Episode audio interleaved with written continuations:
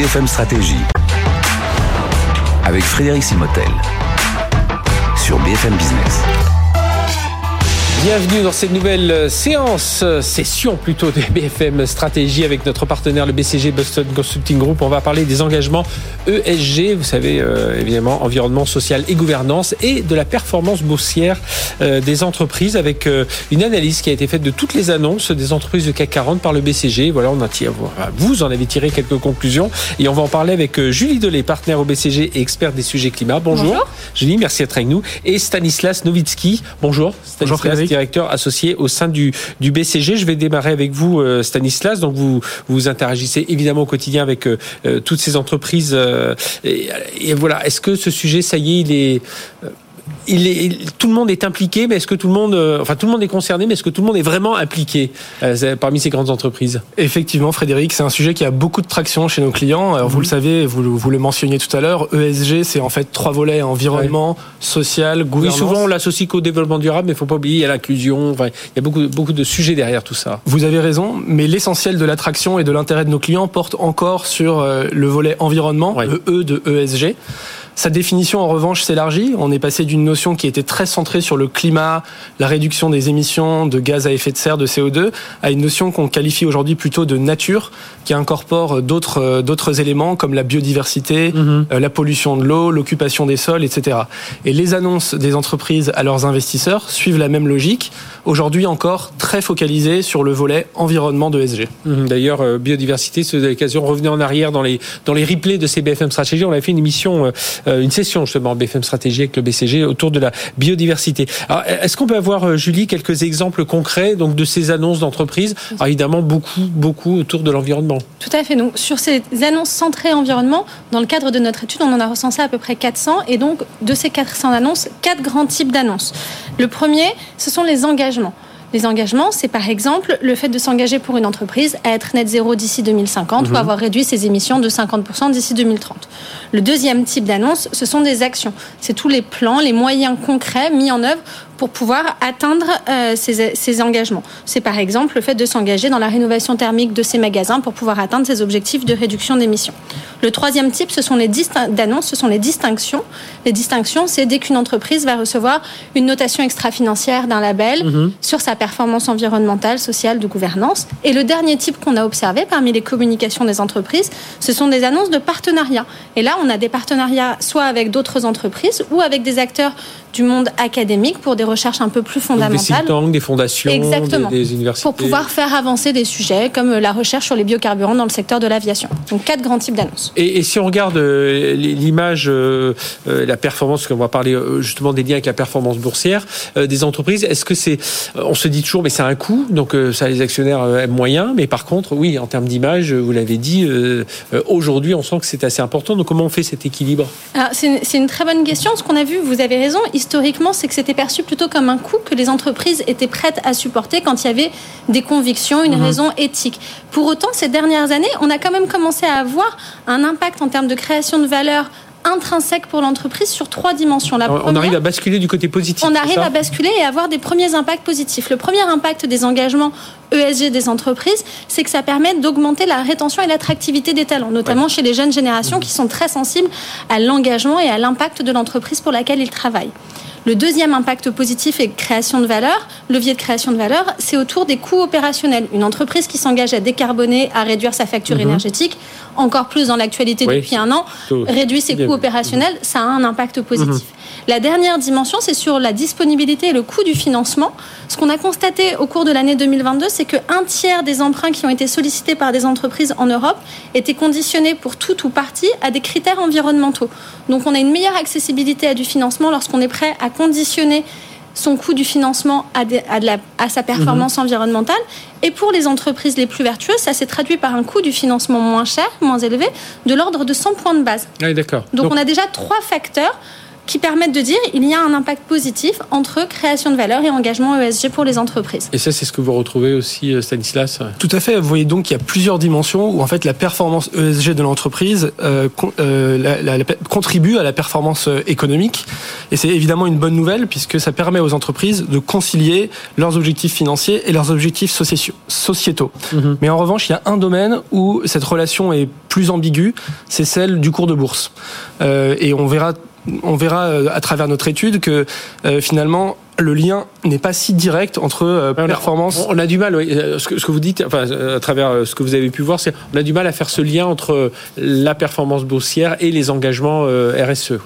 Et pourtant, il y a beaucoup d'études sur le sujet. En réalité, il y a, près de 3000 études sur le sujet dans les 50 dernières mhm. années. Alors, il y a des chercheurs américains qui ont regardé quels étaient les résultats de ces études. Et entre 70 et 90% de ces études témoignent d'un lien euh, d'une corrélation neutre ou positive entre euh, performance ESG et euh, performance financière, mhm. dont la performance boursière n'est qu'une composante. Et dans le même temps, on observe qu'il y a des, des, investisseurs, certains investisseurs qui font un petit peu marche arrière et qui se retirent par exemple d'initiatives comme la Net Zero Asset Manager Initiative, euh, sous prétexte que ça limite un petit peu leur périmètre, euh, leur périmètre d'investissement et leur capacité à se diversifier. Ah oui. Euh, en complément de ça, il y a des controverses plus politiques, notamment aux États-Unis. Le sujet ESG est assez coloré euh, démocrate. euh, et donc ça, ça conduit à des décisions qui sont parfois plus politiques qu'économiques. On a en tête par exemple la décision de la Floride de retirer ses actifs sous gestion d'un asset manager sous prétexte qu'il employait des critères ESG euh, e pour sa politique d'investissement. Donc tout ça pour dire que la réponse n'est pas totalement évidente, mhm. et c'est pour ça qu'au BCG, on a choisi de s'attaquer à du concret et d'analyser aujourd'hui, pour nos entreprises françaises, euh, au périmètre du CAC 40, sur les années 2021 et 2022, l'ensemble des annonces, et de comprendre, d'analyser quelle est leur euh, corrélation entre performance euh, de ces annonces et euh, performance du cours de bourse. Et c'est là on en revient à ces, à ces 400 annonces hein, que vous avez vous avez analysé et justement pour euh, alors quel lien vous avez fait alors là on s'intéresse vraiment particulièrement au CAC 40. Donc pour essayer d'être vraiment très pur et très propre dans notre analyse sur ces 400 annonces, on a isolé toutes celles qui étaient concomitantes avec d'autres annonces des entreprises pour être sûr qu'on a étudié vraiment uniquement l'impact d'une annonce environnementale sur le cours de bourse. Ce qu'on a voulu mesurer, c'est quel était l'impact en termes de création de valeur, d'augmentation du cours de bourse dans les jours qui ont suivi, euh, par, de manière relative aux aux concurrents, aux acteurs du même mhm. secteur d'une entreprise. Et donc là, ce qu'on a identifié, c'est d'abord qu'il est possible de générer un impact positif, c'est une bonne nouvelle, puisque 25% des annonces qu'on a, qu'on a analysées ont généré un impact positif de l'ordre de 3%, donc une augmentation du cours de bourse relatif aux autres acteurs du secteur de 3% dans les jours qui ont suivi. En creux, ce que ça veut dire, c'est qu'il y a quand même 75% des annonces qui ont soit pas eu d'impact, soit pire, entraîné une baisse du cours de, en tout cas, ont été suivis d'une baisse du cours de bourse de ces entreprises. Et comment vous expliquez justement que seulement 25%, euh, alors que, on va dire, oui, c'est un sujet neuf, mais enfin neuf qui a quand même 2-3 ans. Alors oui, on a eu cette période Covid qui nous a tous évidemment perturbés, enfin, euh, au, niveau, au niveau des entreprises, si je reste juste sur ce critère-là. Mais comment vous expliquez que justement, depuis, on n'est pas accéléré sur ce, sur ce point? Alors, 25%, vous avez raison, c'est pas encore énorme, mais vous le soulignez aussi, il y a un aspect dynamique. Ce qui est important, c'est de se dire que sur ces 25%, on a aussi permis, on a aussi réussi grâce à notre analyse à identifier des facteurs de succès. Alors c'est pas la recette magique, le facteur mhm. suffisant, mais il est nécessaire pour pouvoir maximiser les chances pour une entreprise de générer de la valeur. Sur ces facteurs de succès, il y en a quatre. Le premier, c'est qu'il faut que l'annonce et soit capable de donner le caractère concret de l'impact qu'elle va avoir pour l'entreprise sur l'impact euh, sur les réductions d'émissions par exemple. Dans quelle mesure ce qu'on annonce va permettre de réduire le volume de tonnes de CO2 émis. Ça c'est le premier critère important dans l'annonce. Le deuxième élément qu'une annonce doit contenir pour maximiser ses chances de générer de la valeur boursière, c'est illustrer comment ce qui est annoncé va participer à la stratégie environnementale de l'entreprise. En gros, ne pas faire juste un effet d'annonce de communication, mais montrer que c'est cohérent avec l'objectif global. Pas juste un pan euh, qui avance en Pour euh, juste faire quelque chose de pétillant, mhm. par exemple pour un distributeur annoncer euh, la mise en place de panneaux photovoltaïques sur ses toits pour contribuer à son objectif de décarbonation. Mhm. Être ah cohérent avec la, la stratégie, le pilotage long terme.